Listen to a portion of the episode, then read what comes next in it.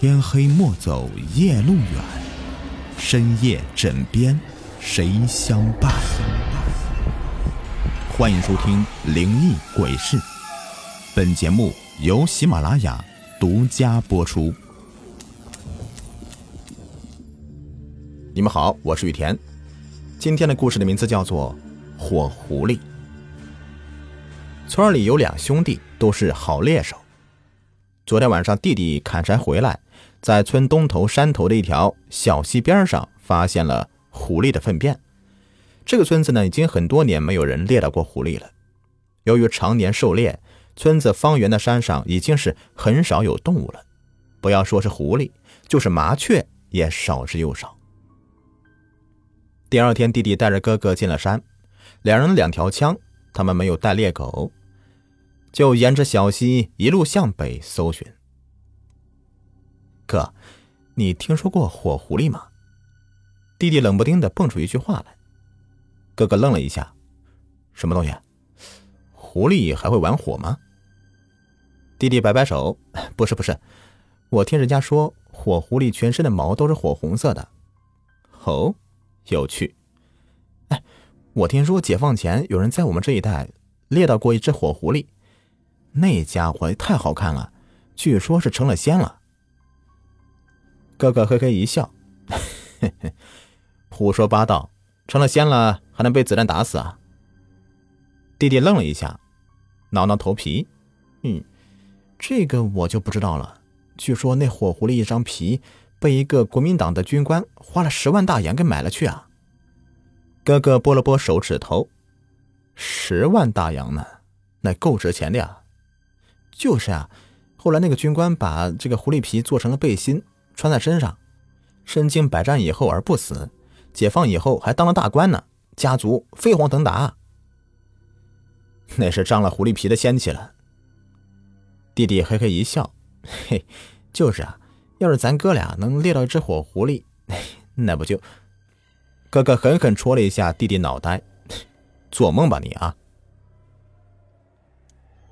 两人走到一条悠长的山谷，弟弟眼尖看到地上的一堆爪印。哥，你来看呐！哥哥蹲下来仔细看了看，这个是昨晚的脚印，估计他的窝就在附近。看仔细点。哥哥话音刚落，一条小小的白影从灌木深处一闪而逝，弟弟也看到了，两人就不约而同的追过去。白影小巧玲珑，好像根本就是在闪。兄弟俩追了好一程，白影始终是保持那段距离，飘忽不定的，难以捉摸。兄弟俩几次端枪要射击，那家伙总要在刚要扣动扳机瞬间闪开了。看样子，那家伙根本就没有发现有人在追踪他，又或者根本就是在引诱他们。这一次，白影突然一闪，不见了，再也没有出现。哥哥一跺脚：“妈的，跟丢了！”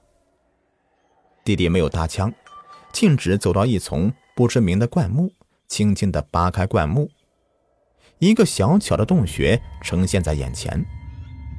准备柴火，哥哥愣了一下，翘起大拇指：“嘿，好主意啊！”兄弟俩把一大堆柴火摆在洞口。用打火机点燃了。弟弟不知从哪儿弄来一把扇子，使劲把烟往洞里扇。哥哥端着枪，站在洞的前方，眼睛死死地盯着洞口。哥，眼睛放亮点那家伙快得跟闪电一样。哥哥扭了扭脖子，没事儿，我瞄着呢。哥哥话音刚落，弟弟就听到炸耳的枪声。一个小小的白影倒在洞边，弟弟回过神来一看，是一只小狐狸，估计刚满月，胸口中了一枪，还在不停的抽搐着。弟弟一边是拼命的扇，一边说：“别走神，只是小的，肯定还有。”弟弟话音落下，又是砰的一声枪响，又是一只小小白影倒在洞口。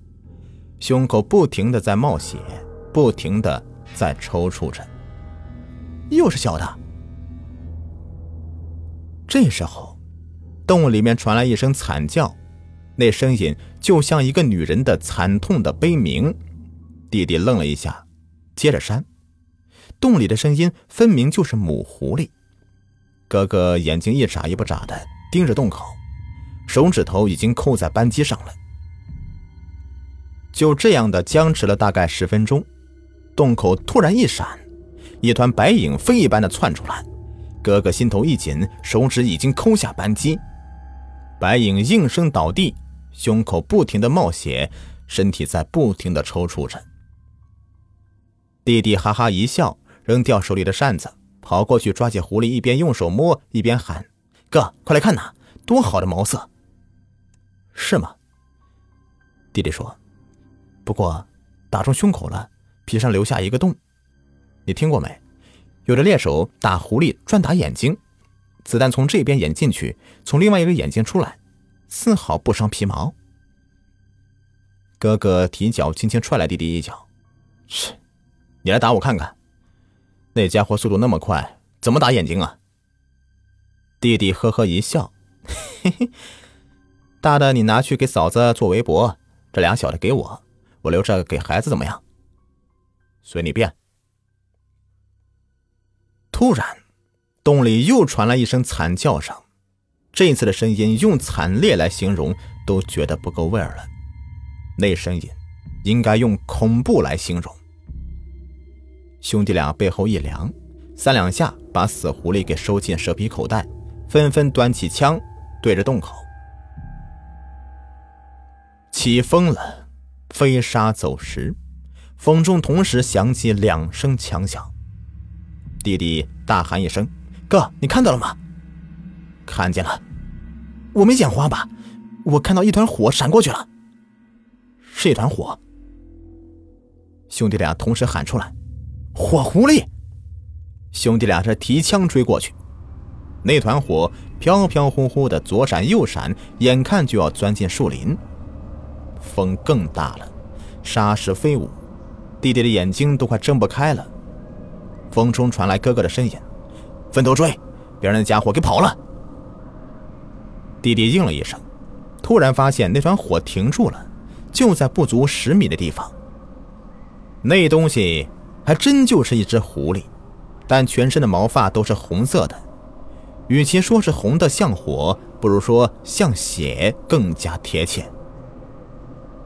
火狐狸真漂亮，弟弟感叹一声。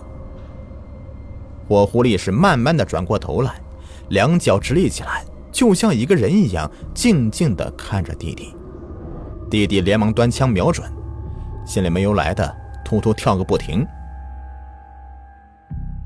风停了，火狐狸并没有转身逃跑，反而站在对面，这让弟弟百思不得其解。突然害怕起来。难道火狐狸真就是狐仙吗？如果不是仙的话，即使是妖怪，那也很可怕呀。弟弟就这样的傻傻站着，手指头虽然已经触碰到扳机，但是不敢轻易的扣动。过了很久，火狐狸突然动起来，举起手，那姿势，一只手朝前，一只手放在胸口。就像端着一支无形的枪，正在瞄准弟弟。弟弟暗叫一声不妙，真的遇到什么东西了。如果火狐狸开枪，会不会打死他呀？弟弟心中乱成一团。哥，你在哪儿？我遇到那那个东西了。静得吓人，没有哥哥的回应。也许哥哥。已经被这东西给害了吧？火狐狸保持那种姿势，眼睛死死的盯着弟弟，突然嘴巴一咧，露出满口的白森森的牙齿，那种样子是在笑吗？弟弟心中猛地一紧，扣下扳机，就听到砰的一声枪响，弟弟感觉脑袋麻了一下子，接着。就什么都不知道了。半个月以后，老村长带着十几个人在山头发现兄弟俩的尸体，兄弟俩面对面的倒在地上，两人脑袋都是被猎枪轰掉一大半。根据现场的状况和伤势来看，估计兄弟俩是起了什么冲突，面对面端起枪，两人同时开枪，都被对方的子弹给轰掉了半个脑袋。据说现场根本就没有发现什么狐狸的尸体，不过后来村长带人找到那个狐狸洞。洞里面没有血迹，只有燃烧过的树枝还在冒着烟。他们一人一泡尿的，就给浇灭了。好了，这故事就说完了，感谢你们的收听。喜欢的话，别忘了订阅、收藏和关注，感谢你们，下期再见，拜拜。